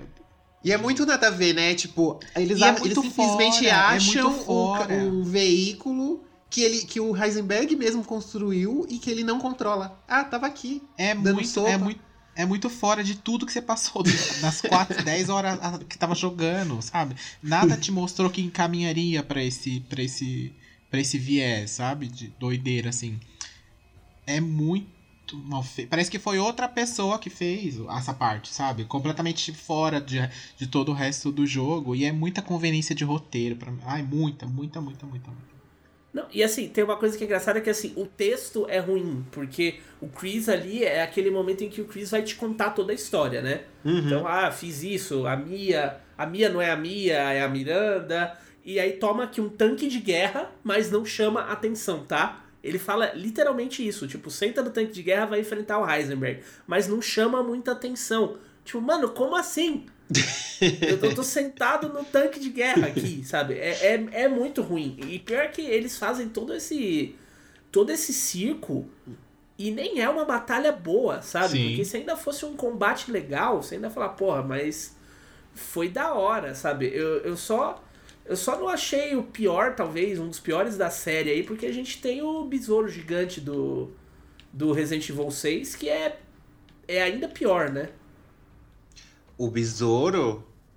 O besouro gigante do Resident Evil 6, aquilo é terrível. Aquele da campanha do Leon? É, aquilo é até horroroso. Ah, eu, eu, eu não acho tão terrível, não. Eu achei o do Nossa. Heisenberg mais terrível. eu acho muito ruim, porque ele sai de um cachorro pra um dinossauro e depois vira um besouro. É, é, é, é a megalomania louca, sabe? É, a mesma, é o mesmo problema do Heisenberg. Mas pelo menos o Heisenberg é curto, né? É. Você mata e acabou. Mas eu, é, eu, eu acho também. E tem um problema. Ai, gente, que assim, aí passou-se o jogo inteiro. No final, você vai lá na, tá lá na fábrica. E assim, em algumas horas, né? Porque não, não passa nem um dia, se eu não me engano. São horas mesmo, né? Durante o jogo. É, O Chris vira pra você e fala: Ah, eu construí um tanque aqui com o que eu achei aqui embaixo. Que, oi? Tu construiu um tanque? Não, assim? ele achou o tanque. Ele fala não, assim. e "Ai, ele fala que ele aperfeiçoou um tanque que ele achou lá embaixo. E, e tudo isso É. tu fez em uma hora, cara? Com dois caras da BSA que tava com você? Tipo, hã? Essa, essa parte ficou muito mal feita. E ele chegou depois, né? Tem isso também, porque ele foi embora ali. Ele foi embora ali depois do Ethan ali, do começo do jogo, e voltou. Ele foi pra algum lugar, e aí quando todo mundo morreu, menos o Ethan, aí ele retornou pra aquele lugar pra, pra resolver o problema, né? E a Uhum. parte que você joga com ele, que eu também fiquei sem entender o que aconteceu Call ali. of Duty. Call of Duty. E eu falei, mas por que isso aqui tá acontecendo aqui, gente? Sei lá, né? Ah, É, eu, acho que, eu achei que essa parte também distou um pouco do restante da campanha. Mas eu, eu acho, eu sinceramente, você não estava lá, mas eu acho que isso foi pedido por algum executivo da Capcom. Sim, com certeza. tem foi. que ter uma parte de ação. Uhum. Tem que Não, ter. Eu acho que nem, tem, nem, nem questão da parte da ação. Acho que alguém disse que teria que ter uma fase com o Chris dentro do jogo. E eles falaram, vamos Também. lançar, vamos lançar com DLC? Ele, não, coloca aí, porque senão o povo vai xingar que você não jogou com o Chris. E aí me colocam 10 minutos ali de gameplay, num quadradinho fechado ali, totalmente fora de qualquer coisa. O fato de ser mais ação, Pra mim não, não faz muita diferença porque o Chris já é, é militar e tal. Não teria como ele ser um, um. colocarem ele nas mesmas situações que o Ethan, por exemplo, que não colaria, né? Você ia falar, meu filho, tu tem 10 anos de bioterrorismo e tá aí com medo das mulheres. sei 10 lá, né? tem mais de 20.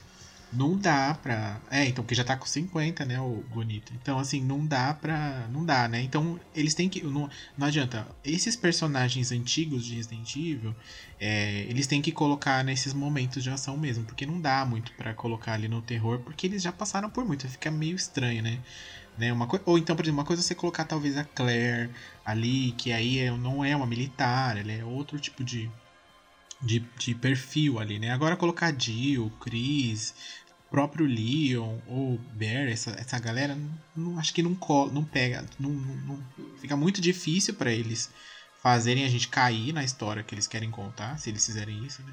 Então, ent- ok, até entendo. O problema é que é muito. É tão. Destoa tanto da campanha quanto a, a parte do, do Heisenberg, assim, sabe? Então. E foi muito uma É, coisa aproveitada. Eles, eles, eles perderam muito a mão nessas duas partes e, e, e a gente fica se perguntando por quê, né? Um jogo que tava indo tão bem, apesar dos pesares, né? Mas ele tava indo tão no clima, assim, de Resident Evil, né? E, e começa a destoar, assim. É, mas, Mas alguém falou, ó, pulando- tem que pôr ação aí pra galera, senão quem gosta de ação não vai comprar o jogo. Licanos e cavalheiros! Agradeço a paciência. Agora os jogos vão começar. Vejamos daqui, rapaz. Ethan Winters. Se prepara. Bom, entrando na parte da ligação com a saga principal que o Village tem, né? Como o Denis citou, tem a Sala do Saber, em que finalmente, assim, nos momentos finais do jogo, a gente descobre qual é a ligação do Village com a saga principal, com o resto da saga. E a gente encontra um file, né? Que comenta que a Miranda, a mãe Miranda, que é a vilã principal, ela conheceu o Oswell, Oswell E. Spencer, que é o principal fundador ali da Umbrella, que quem jogou toda a saga já conhece. É, eu não entendi direito o rolê deles de como eles se conheceram. Ele cita que ela encontrou ele morrendo na neve, que ele tava quase morto. Sei lá, ele tava fazendo trilha e, e ela já tava lá na vila e ela achou ele. Como que foi esse rolê? Eu não entendi direito. É, é um daqueles casos de, tipo, interprete você mesmo que a Capcom deixou? Eu acho que sim. Inclusive, eles dão a entender que eles tiveram, inclusive, se pegaram. Porque Sim, ele, sim. ele fala uma coisa tipo, muito obrigado por todo, tudo que você fez, você ficou comigo, é, você me pegou pra criar, porque ele fala que ele é um jovem estudante de medicina. É, eu não sei até, até que, que ponto foi um acaso ou se ele realmente foi até lá pra se encontrar com ela. Porque ele fala que ele já tava nessa função aí de. De de buscar o- os objetivos dele, né? De fazer a, a raça su- superior de seres humanos e tudo mais. Então, fica nessa coisa do descubra, sabe? É, tipo, interprete você mesmo. Eu achei muito legal é, você. Porque o, o, o Oswell, ele sempre teve essa. essa. Essa base aristocrática dele, assim, essa coisa dele vir do dinheiro, sabe? Então, eu, eu acho muito interessante essa pira dele estar numa expedição no meio da neve, num lugar remoto, Uhum. buscando se encontrar, uma pira meio Bruce Wayne, assim, sabe? Vou pro meio do nada pra me encontrar e aí ele se achou. Se É. achou lá. Encontrou a Miranda e fala, né, que ah, nós temos nós temos objetivos parecidos, mas eles são intrinsecamente diferentes, assim. Então a É. gente tem que seguir cada um o seu rumo. Você faz o seu aí e eu faço o meu aqui, e no fim das contas ela, ele, ela acabou se envolvendo com o maior rival dele, né? Que é a Conexões lá. E o símbolo que ele cita, que ele vai criar uma empresa com o mesmo símbolo que eles acharam na caverna. Que caverna que era essa? É aquela que a gente encontra a velha rezando, que tem o símbolo dos lords? Exatamente, aquele É símbolo aquela tá lá? em todos os lugares. É, é aquela caverna. Aquele símbolo tá em todos os lugares, né? É o símbolo dos quatro fundadores lá. Hum, Eu tinha até anotado os nomes deles aqui, mas eu perdi nas minhas anotações. Tem que você encontra o, o- os, os tesouros dos quatro fundadores, que Sim. são os gigantes, né? Uhum. Da vila. Eles eram os lords ali. Quando a gente tá indo lá pra fortaleza do Heisenberg, tem um file também que a gente encontra da época medieval, né?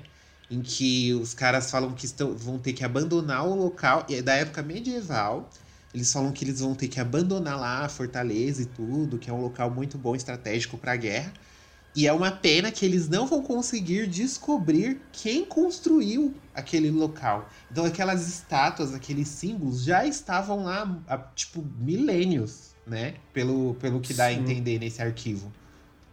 E você tem essa coisa muito muito secular mesmo do próprio da própria raiz de todo mal ali que é o Mega Miseto, né? Uhum. É, é, é um lugar que, de novo, a história não, não, não explica isso, não fala nisso, mas é um lugar que devia atrair lendas e mitos e tem um, um negócio lá é, que é esquisito, que dá vida eterna, que transforma as pessoas. Não tem essa mulher, é toda a devoção ao redor da mãe Miranda, sabe? Tem essa mulher que ela é imortal.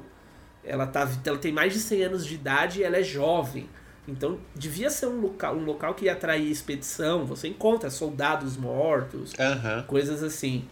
Masmorra, castelo. Então tem muita história ali também. Então é legal incluir o Oswell nessa pegada e você entender um pouco mais da própria megalomania dele, sabe? Sim. Sim, essa parte, essa parte eu achei bem interessante e só que é aquela coisa, é pouco file, né? A gente quer entender mais e, re... e tá muita coisa aberta à interpretação. É... Falando dos quatro lords também, eu curti que ele que a Miranda cita no arquivo da Dimitrescu que a doença sanguínea dela interferiu que ela se unisse ao mofo, assim, de forma mais. Tipo a Alice, assim, que virou ter vírus e ficou de boa. Tipo, não deu para ficar de boa justamente por causa da doença sanguínea. Quem curte história medieval de realeza, como a Dimitrescu é de uma linhagem nobre, eles se casavam muito entre eles, tinha muito incesto, então eles herdavam muitas doenças, né, do, dos pais, porque eles falavam que eles tinham que manter a linhagem pura. E na verdade eles só estavam acabando com a saúde deles, né? Hoje, com a ciência moderna, nós sabemos disso. E eu achei muito legal eles citarem isso do, sobre a questão da Dimitrescu não ser compatível 100% com, com o mofo.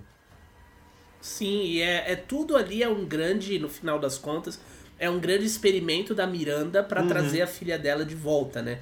Isso também eu achei. É, era uma coisa que fazia algum tempo que a gente não tinha na série isso, só que bem feito essa coisa de você ter um grande personagem por trás que tá manipulando todo mundo, inclusive os próprios aliados. Essa coisa é, do Wesker, sabe? O Wesker foi, isso foi feito muito bem na série. Uhum. É tudo um joguete do Wesker. E nesse caso, é tudo um joguete da Miranda. Ela chega a ajudar o Ethan, porque ela tá testando o Ethan também. Sim. Ela, ela quer saber quem que vai ser o receptáculo pra, pra Eva lá, que é a filha dela. Que inclusive você encontra o, a lápide da Eva no primeira meia hora de jogo, assim, já na vila, assim. É, é muito bom, que ela já tá ali na sua cara, você não tem como saber, né? É. Mas já tá na sua cara ali logo do começo. É, eu gostei bastante dessa do que eles fizeram nessa história da Miranda com o próprio com a liga, o jeito que eles ligaram ela à história principal, que na verdade se passou antes, né, do que a gente imaginava no caso, fica mais fácil para eles fazerem, né? No caso. É, uhum. Mais conveniente também, né? Mas eu achei que é, você achar isso num file jogado, assim, é meio estranho também. Ela poderia ter, haver, ter, ter, ter, tido mais interações do Ethan com ela durante o gameplay, para que ela, ela desse algumas, algumas deixas ou algumas coisas, ou que ela encontrasse o Chris, por exemplo, e e desse algum, soltasse alguma história, sabe? Tipo, ah, sabe a Umbrella? Então, né? Meio que eu que criei ela, né? Antes, é, sou eu, tô antes dela e tal. Meio que não. É, você acha ali duas linhas de um diário dela, porque todo mundo tem diário, né? É, você acha ali duas linhas ali, uma, uma foto dela com. com Mas também não diz muita coisa. E aí você acha a Mia presa lá na cela e. Oi? Né? Eu tô aqui. Ah, eu tô aqui presa. E como assim, né? tipo, não, não, não, explica, enfim. E aí fica, ah, mas ela tava ali porque a, a Miranda se fez passar por ela, ok. E ela ficou ali esse tempo todo e não passou fome, não aconteceu nada? Ou a Miranda aparecia ali de vez em quando para alimentar ela, né? Sei lá. Também você não sabe, exatamente, você não sabe quanto tempo ela ficou ali, porque há quanto tempo a Mia não é a Mia e sim a Miranda, né? Enfim, é, é tudo muito apagado, é tudo muito jogado, assim, lá na sala do saber. E, e aí chegou o Cris e fala: Vem cá, meu bem, vou te salvar e vamos embora no avião. Né? Tipo. É, fa faltou, faltou detalhar, né? É uma coisa que. A, a, o, o Village ele me, me, me surpreendeu em alguns pontos em relação a, a essa questão do detalhamento. É, eles trouxeram, sabe, por exemplo, eles com isso é, é complicado porque foi feito em um DLC, né? Lá no Trauma Pack. É, tem um file lá também que eles trazem umas origens da conexões e fazem uma ponte lá com as origens da Umbrella, lá no Resident Evil 5, sabe? É, então, ao mesmo tempo que você tem esse cuidado de pegar pontas soltas muito obscuras de um passado distante da franquia ao mesmo tempo nada é desenvolvido da forma como merecia, assim. Eu acho que mais do, mais do que deveria, assim. Uhum. Essa história é tão, é tão rica e esse mundo é... é tão cheio de coisas que merecia mais. Eu gostei tanto também do universo que eles criaram para esse jogo, sabe? É tudo muito épico. é tudo muito grandioso, só que eles se preocuparam em, em vez de enriquecer, enriquecer a história desse mundo épico, eles enriqueceram batalhas megalomaníacas que ninguém É. pediu. É. Outra, outra coisa que eu não entendi, que eu queria tirar dúvida também com o nosso especialista de Massachusetts. É a questão do Chris. No- na DLC do 7, lá, Nora Hero, ele estava trabalhando para a Umbrella e diz que, o, re- o que os resquícios da Umbrella, né, eles estão agora trabalhando como uma força de ação contra armas biológicas, né? Eles resolvem tretas agora, eles não causam mais tretas. E o Chris estava trabalhando para a Umbrella lá. Eu não me lembro que eu não cheguei a rejogar o 7 nem essas DLCs, é, mas que por que, que ele saiu da BSA e começou a trabalhar para Umbrella assim especificamente? Teve alguma explicação em algum momento da série?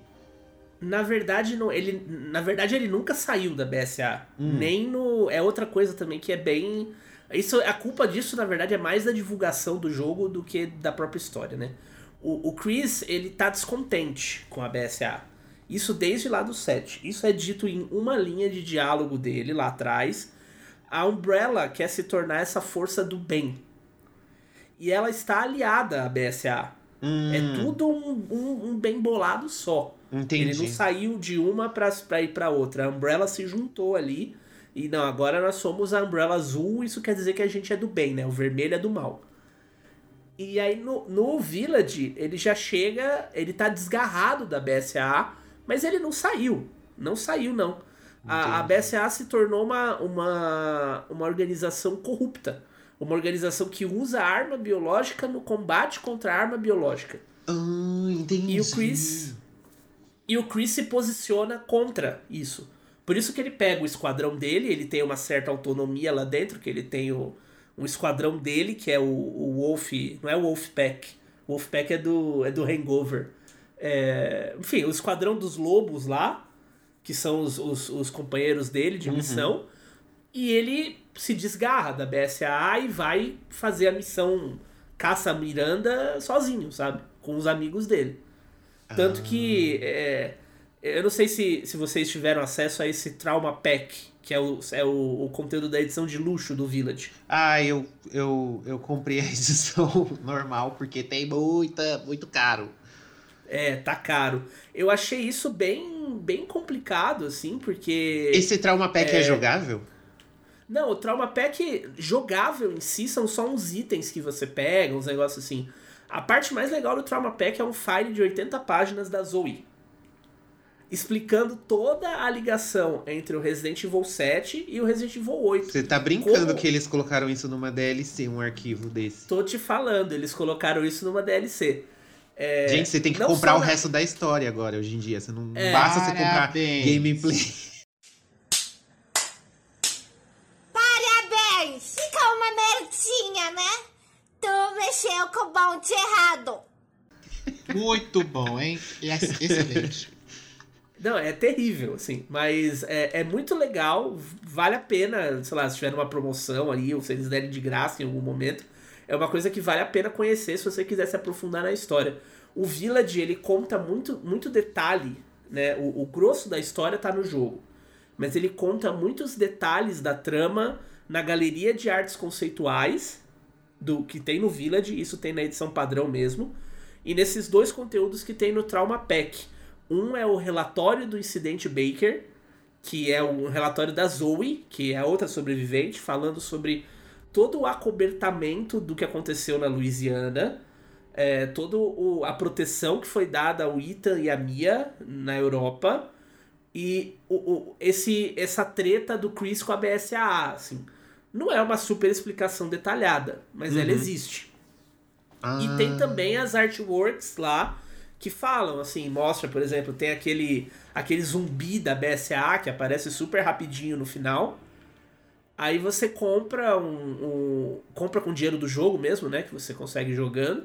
A, a artwork dele e aí ele fala: ah, a BSA se tornou uma organização corrupta que usa armas biológicas Pra no combater- combate contra para combater as armas biológicas e o Chris é totalmente contra isso e tal. Ah, Ele, entendi. tipo, Gente, por isso que eu terminei assim, super confuso.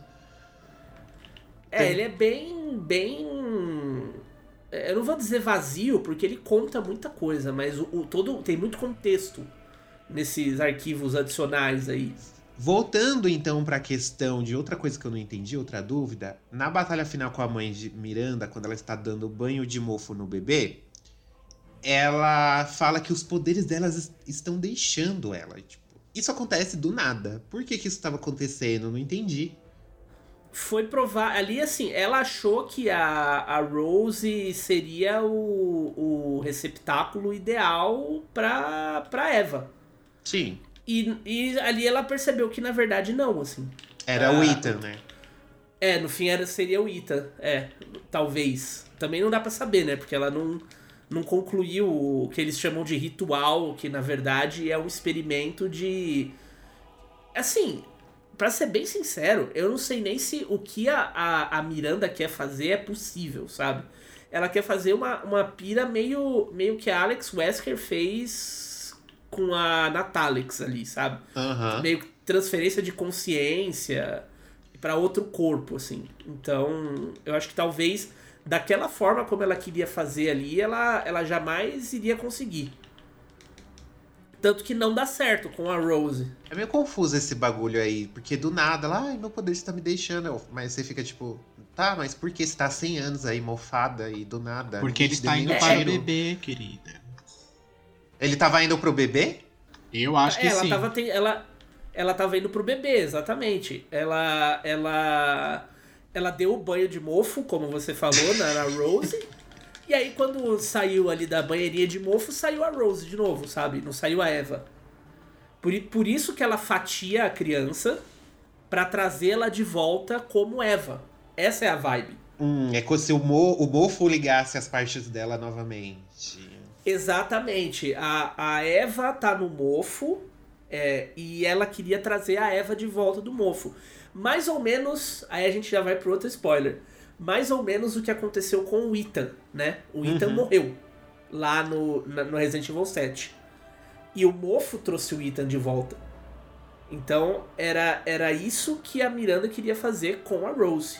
Entendi. Só que a Rose ela é mais apta por ela ser uma filha de alguém que é puro mofo com alguém que tem anticorpos do mofo. Então a Miranda achou que a Rose seria mais apta a Hum. esse a essa junção, digamos Que rolê assim. de mofo, né, gente? Mais uma coisa, tô parecendo o tio do- das aventuras do Jack Chan. Como que não fizeram exame no Ethan? Não viram que ele tava infectado? É, ele é uma arma biológica tão boa que ninguém percebeu, né? Gente, que absurdo. Isso eu achei muito forçado. Eu achei É, eu muito achei forçado. isso. Como que o cara é feito de Ainda mofo? mais porque o cara fez treinamento militar. Em nenhum momento teve um acidente do qual ele se curou milagrosamente.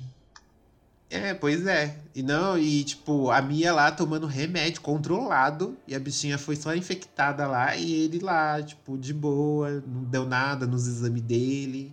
Eu acho que eu acho que isso foi uma questão de tipo, vamos ignorar essa parte porque senão não conseguimos levar a história do jeito que queremos. Então a gente vai ignorar essa parte.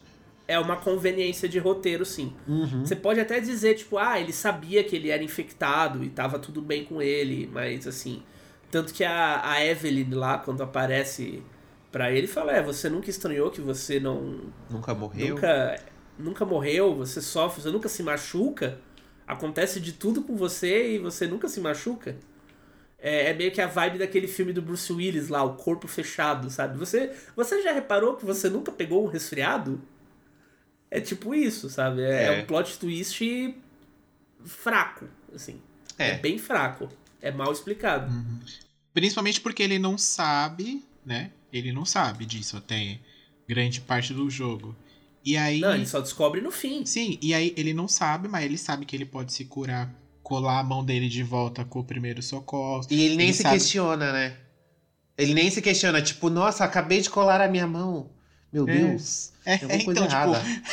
é aquele negócio que a gente comentou do, do Mortal Kombat, sabe? Da, da conveniência do negócio. Ai, vamos salvar o mundo? Vamos! Por quê? Não sei, vamos, vamos! Né? Tipo. Isso não é faz desde a sentido. Louisiana, na verdade, né? É, então. Que ele já consegue se, se, se, se colar de volta ali, só jogar o álcool gel ali É, ele já então. consegue remendar o próprio corpo, assim. Exato. Gente, passado. Tá tudo bem com isso, tá tudo bem. Pra Vamos ele tá, é quarta-feira, tá tudo certo. E outra coisa, que, outro assunto que a gente ficou de falar assim, só pra gente já partir pro encerramento, que o Felipe tinha comentado que a Dimitrescu, né, os fãs cavaram fundo e descobriram que a Dimitrescu poderia ser lésbica. Por quê? Porque primeiro ela já não gosta de homem, né? Toda hora ela manda a filha dela comer todos os homens que entram no castelo, só trabalha a mulher lá e ela fica chamando o povo de bicho homem, né? Todos os caras, eles assim, os bicho homens, seres inferiores. E qual que, qual que foi o file, né? Que, que foi. Não foi exatamente um file, né? É, ele tem uma. Isso também é aquela coisa assim, ficou a, a, a interpretação no ar, mas eu acho que nesse caso é pra ser assim mesmo. É, você tem aquele enigma lá no castelo dela que fala sobre uma, uma mulher que é indiferente às cantadas masculinas, é um negócio assim. Que aí você tem que virar as estátuas, né, de um certo jeito pra drenar a banheira lá e ter acesso ao subterrâneo do castelo. E aí, mais adiante no jogo, você encontra uma estátua da Dimitrescu de ouro que você pode vender pro Duque para ganhar dinheiro. E Hum. essa estátua da Dimitrescu é a estátua da mulher que é, é- que não tá nem aí para os avanços masculinos. Então as pessoas liga- ligaram dois mais dois aí e falaram, não, a, a, a Dimitrescu gosta de Eu garotas. gosto de mulheres. Eu sou sapatão, eu sou sargento, fanchona, lésbica, eu colo, velcro, eu gosto de colocar aranha pra brigar. Será que é mais um personagem LGBT em jogo japonês que é tão escondido, mas tão escondido? Nem ela É. sabe. Nem a própria personagem deve saber disso. Isso é bem escondido mesmo, mas, é, enfim, tá lá, né? Eu, eu, eu não acho que seja uma. Não acho que seja uma coincidência. Aí a gente entra numa questão assim, tem que olhar lá no japonês, lá no texto original, Uhum. se é isso mesmo também, né? Pode Se ter alguma, alguma, algum desvio na, na tradução, né? É, exatamente, mas se for, eu, eu, não, eu, eu, eu não diria que é uma coincidência, assim. Eu diria que é proposital. Ah, ora, ora, Ethan Winters. Se safou dos jogos idiotas do meu irmãozinho, não foi?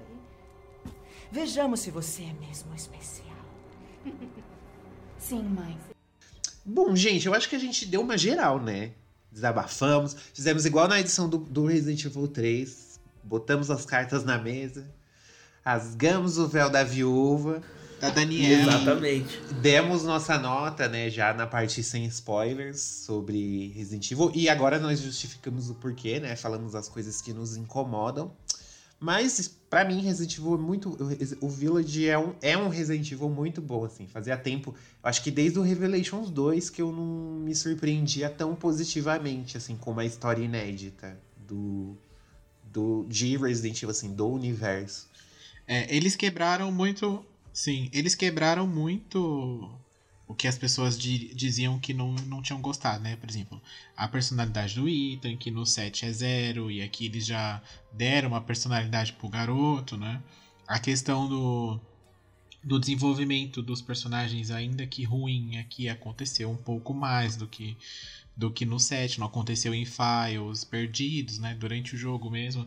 É, e eles quiseram deixar o Chris, o Chris, desculpa, o, o Ethan bem descoladão, né, e no final matar o personagem, falar, ah, aqui é o fim da história do herói, agora começa a filha. E a filha meio que vai virar a Sherry da vida, será que vai ser vigiada Eu acho que ela vai ser colocada na gavetinha e vai ser Será? esquecida como oi- 99% dos personagens. Eu também acho, porque passa-se muito tempo, né, no final, É. quando ela já tá mais velha. E E, aí, normalmente a série nova, a série principal, é- normalmente é no ano em que ela é lançado é que se passa a história. É, e eles também não vão perder os personagens velhos, né? Não vão matar É. o Chris, porque ela pra estar com aquela idade, o Chris já tá o quê? 70, talvez? Uns 80 anos. Ela... Não, Uns eu acho 80. que ali ela deve estar com uns 16, 16, 17. Aí o Chris já vai estar quase nos 70 já. Aí tem uma, uma questão. também, que o pessoal também tá discutindo aí na fogueirinha das teorias que. Primeiro que eu acho que realmente a Rose, eu acho que, na verdade, a questão da Rose é uma pira assim. Tudo vai depender do quanto as pessoas gostaram da Rose ou não. Sim. E eu sinto que as pessoas não, não foram. Não que não foram muito com a cara, mas é, as pessoas estão falando muito mais dos Lords e do próprio Ethan e do Chris do que da Rose, sabe? É. É, então, não que tenha tido uma rejeição, mas ela não foi uma personagem que ficou forte na cabeça dos fãs. É, mas aí tem um contraponto, né? É capaz a Capcom explorar a Rose só porque as pessoas não gostaram, porque todo mundo gostou da Natalia e da Alex e, né? Cadê as bonitas que nunca mais apareceram? Pois é. né? Pois então, tipo é. assim, parece que quando o povo não gosta, eles colocam, né? É, e tem uma coisa que as pessoas estão teorizando assim: será que a Rose não envelhece mais rapidamente é, como, como a Evelyn? Porque ali. Se ela realmente- herdar do pai dela essa, essa, essa congruência aí, né, com o mofo, não. Pois é, eu, eu acho também que não. Mas é, é uma sinuca aí, né? Porque o Chris tem 50 anos em 2021. A Rose é uma bebê. E aí você vai. Se você forçar muito ali, que ela fala que ela tá estudando e tal. Se você forçar muito ali, ela tem assim. Vai, que seja 14 anos, 13 anos, entendeu? Então você já coloca o Chris com 63 anos. É, por aí. Ou sabe? Então você avança a série demais, você perde os personagens antigos. Então eu acho que a Capcom meio que arrumou pra cabeça aí com essa passagem do tempo aí. Eles poderiam ter feito a. mostrado a. Olha que legal, tive uma ideia aqui agora. Eles poderiam ter feito igual fizeram com a Natália, né? Que continua uma. É uma criança ainda, no caso. Deixava ali a, a Eva. A Rose, perdão, mais ou menos ali na idade da, da Natália e vida que segue, né? Porque daí dá pra você explorar um pouco mais todas as outras coisas. E aí bota um confronto das duas, né? Natália com a Rose ali, menina. As duas ali batalhando. Não, é porque no caso da na, o Revelations 2, ele já se passava antes, como eles passam Sim, em a 2000, Natália ele foi tá lançado em dois- velha, né? ele foi eles passam em 2014, ele foi lançado em Sim. 2014, mas ele se passa em 2011. Então em 2021 a Natália já tá adulta. Sim, é que no, no caso eles não precisavam ter envelhecido tanto ela. Não faz muito sentido a não ser que eles queiram aproveitar. Eu não sei não, viu? Eu acho que eles não vão explorar ela. Eu acho que isso é tipo é o final do Ethan, sabe? Tipo, acabou, então, mas é o, é o fi- eles diz, eles deixam claro lá, é o final dele e o começo dela. É, eu acho, eu, eu entendi dessa forma também. É o final dele e o começo dela. Talvez ela queira mesmo explorar isso e deixar os personagens antigos de lado também. É uma possibilidade. É uma coisa que ela vem tentando fazer desde o Resident Evil 6. Você acha que vai nunca largar foi- o nunca-? Nunca fundou de verdade, né? Sempre Uhum. ficou com medo no meio do caminho e voltou atrás. Com o Pierce, com a Moira, com a Sherry, com o Jake, agora com a Rose. Vamos ver se agora vai, né? Porque o tempo, o tempo tá passando. É, tem que ver, né? Tem que ver. É, tem Ao que mesmo ver. tempo, nada impede que eles comecem a fazer jogos aí em, em tempos é, do passado em relação ao, ao, ao, onde, ao ponto da história onde nós estamos, né? Você lança um jogo em 2024, mas que na verdade a história se passa em 2022. Imagina Uhum. que ela vai ter. Como é que ela vai arrumar essa timeline depois? Ela vai fazer isso não. É, ela não- precisa sempre lançar os jogos no ano em que o jogo. A história do jogo ser sempre no ano em que o jogo é lançado, sabe? Não tem Uhum. essa necessidade. Sim. Eu achei que ela arrumou pra cabeça fazendo isso aí, mas enfim. É. Vamos ver o que vem por aí, não dá pra saber ainda. Insira o meme do Vem Aí. Vem aí, vem aí, vem aí, vem aí, vem aí, vem aí. É, se, se alguém falasse pra gente que o Village ia continuar a história do Ethan lá atrás, em 2017, Ninguém ia crer, todo né? mundo ia falar, nossa, nada a ver, a história do Ethan acabou, salvou a mulher, tchau. Acabou. É. E estamos aí, né? Então vai saber.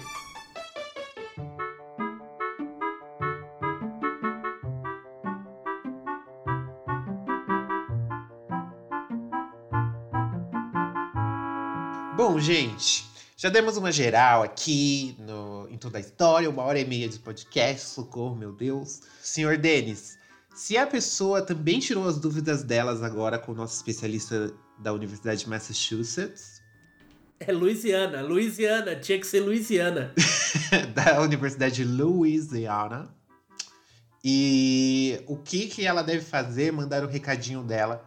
Falar que graças a Deus a gente fez esse podcast, que ela conseguiu entender melhor a história e sem comprar DLC, porque o Felipe já entregou todos os pontos principais. É, não, procurem no YouTube a- o documento da Zoe que tá de boa. É isso aí. Bom, pra quem não tem dinheiro pra comprar o documento, né? Documento caro, né? Esse daí, né? Mais caro que você fazer um documento hoje oficial no Brasil. Mas enfim, pode mandar um e-mail lá pra contato@gameover.com.br ou pode nas nossas redes sociais também, no arroba gameover blog e deixar o seu recadinho lá pra gente. Eu vou encerrar aqui essa edição é, de minha parte com uma dúvida que eu gostaria de deixar aqui nesse ar Já até de São Paulo. Não sabe não, Kelly. Vou deixar aqui uma dúvida. Ô Capcom, cadê a Jill, hein? Por onde anda? O que, com, o que come, né? Onde vive? Ninguém mais sabe. E a minha dúvida é, o Capcom, a, o rapto do bebê foi inspirado no Lady of Destiny de Agnaldo Silva? E a mãe Miranda, na verdade, é a Nazaré? É tão fácil enganar vocês. Flageladozinhos otários. Claro que é. Ele, ela vai soltar uma declaração, porque se eu, se eu sou a Globo, processo por. Vou processar ela. Por plágio. Por plágio. Assim como fez o rapazinho lá do monstro. Eu faço isso mesmo. Eu falei, eu queria mostrar a Nazaré e falar, querido, isso aqui é a Miranda pura. Olha, a- expandiu a minha mente, eu não tinha pensado nisso ainda, sobre Sim. o rapto do bebê. Sim, menina. Mãe Miranda é a A Nazaré. gatas gay corre atrás, né? Abriu um novo, novo espaço, assim. Na verdade, o, o Village ele tem várias inspirações, né? O Heisenberg é o Frankenstein, é, a Dimitrescu são os vampiros e tal. A da boneca em si, eu não sei lá, da Dona Annabelle. É Annabelle. Piti. É Piti, é Piti. O bebê, o bebê gigante da Benevento é o, é o bebê da pia. Gente, horrível. A gente nem comentou dele. Horrível. É o bebê da pia do Piti. Aliás, que, que momento do jogo, né? Sim, Ali é pra. É pra morrer de medo. Bom, gente, vocês já viram, né, que se a gente continuar aqui, o assunto rende. Mas bora encerrar então. Felipe, muito obrigado por ter participado novamente, ter esclarecido nossas dúvidas. Sempre que precisarmos de um especialista, te damos um grito. Por favor, é só chamar. Estou à disposição, sempre um prazer. Lembre-se de compartilhar o cast aí nas suas redes sociais. Marca o nosso arroba nos stories, né? Um beijo, um cheiro e até a próxima edição. Tchau.